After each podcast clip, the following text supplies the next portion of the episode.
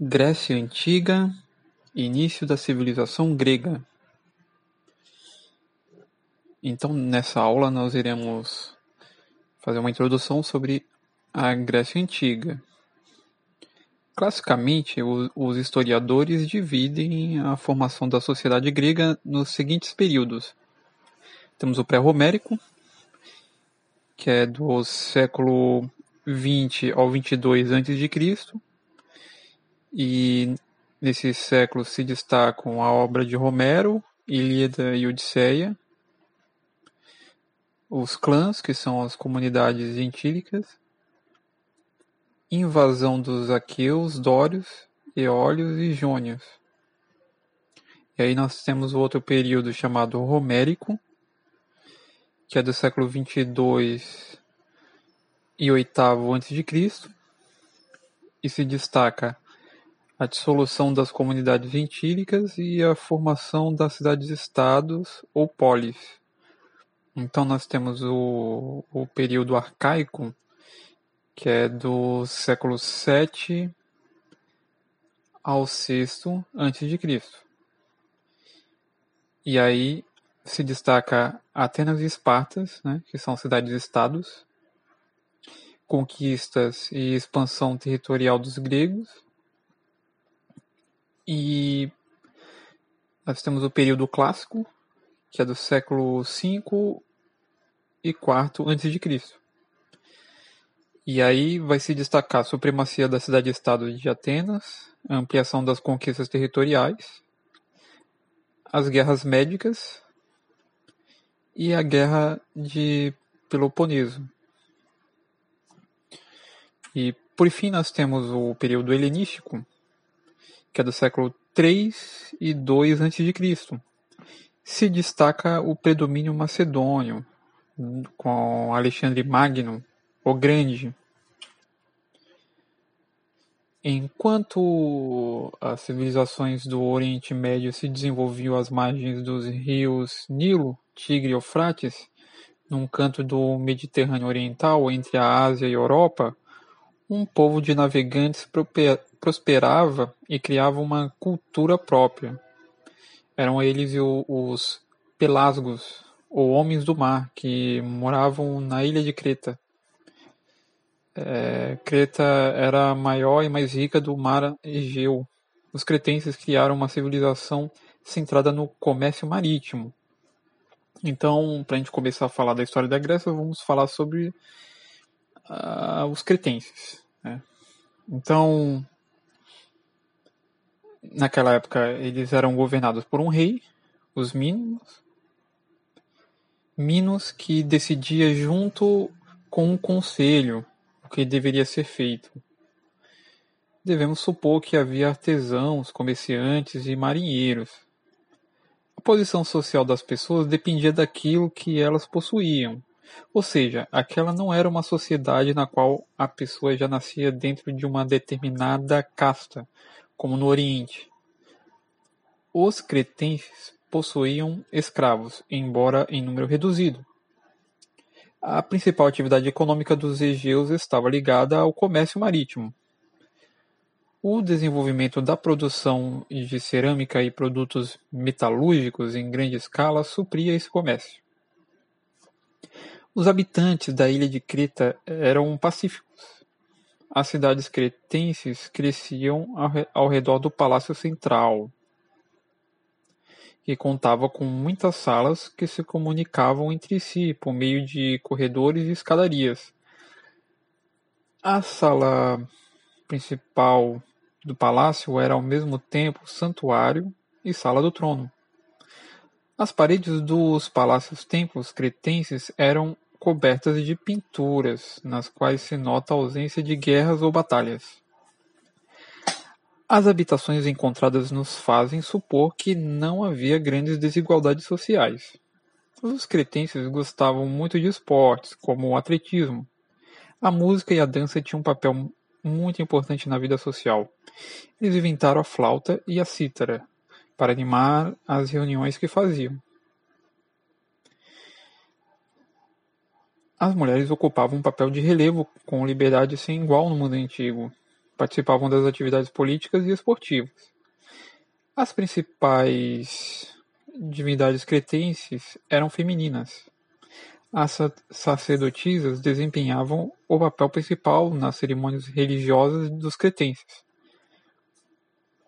O mistério do desaparecimento da civilização cretense ficou esclarecido quando se descobriram os restos da cidade de Troia, onde hoje é, é a Turquia, e de Micenas e Tirinto, no sul da Grécia.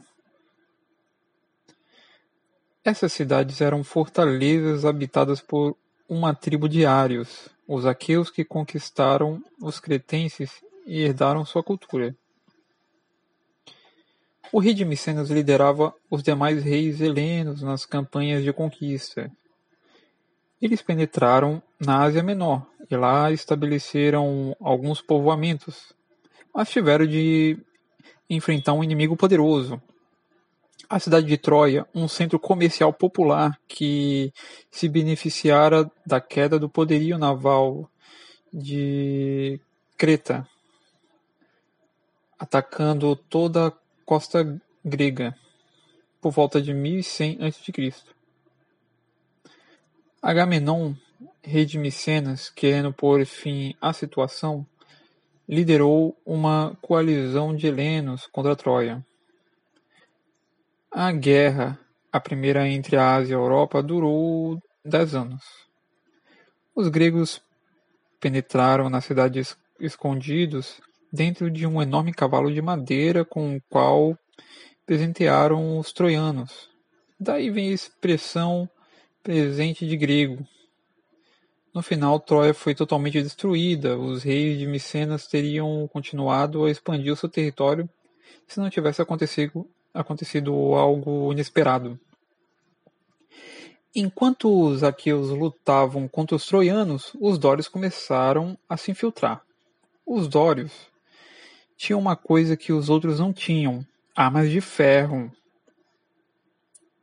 Por volta de 900 anos antes de Cristo, começaram a avançar em direção ao Peloponeso. As tribos helenas estavam divididas e debilitadas por causa da longa guerra contra Troia.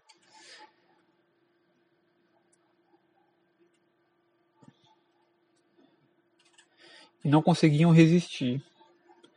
As que tentaram como Micenas e Tirinto foram arrasadas. Os aqueus foram reduzidos a escravos dos dórios. Em Creta, a destruição foi tão grande que não ficou uma única lembrança de seu esplendor.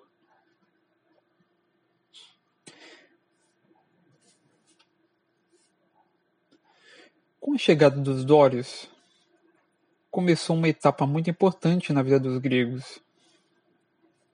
Esse momento é chamado de heróico ou período romérico. Foi nessa época que surgiram os mitos, as lendas, os deuses e os heróis helenos.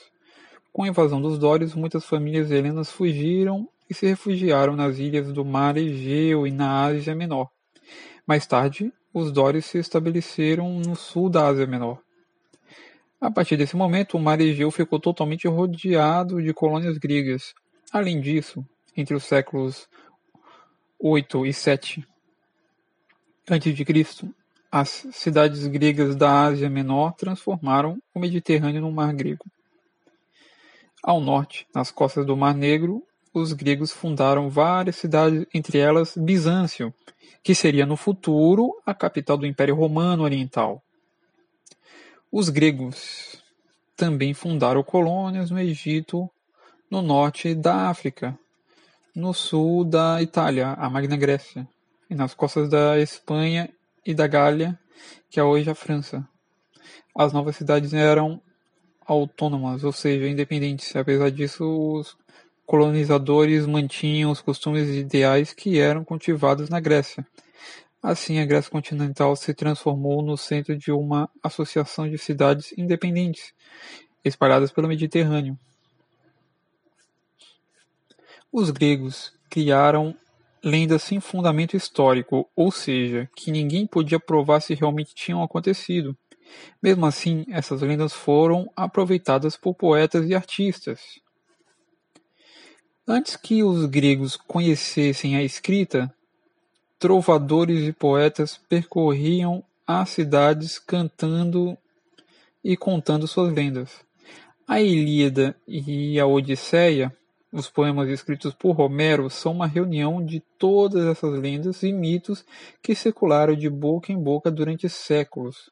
A Ilíada conta a história da guerra e a tomada de Troia, cujos principais protagonistas foram os deuses e os reis da Grécia heróica. A Odisseia conta a aventura de Ulisses, rei de Ítaca, ao volta da guerra de Troia. Penélope, sua mulher, esperava-o. Acreditava que ele estava vivo, ao contrário do que dizem todos aqueles que tinham inveja de Ulisses.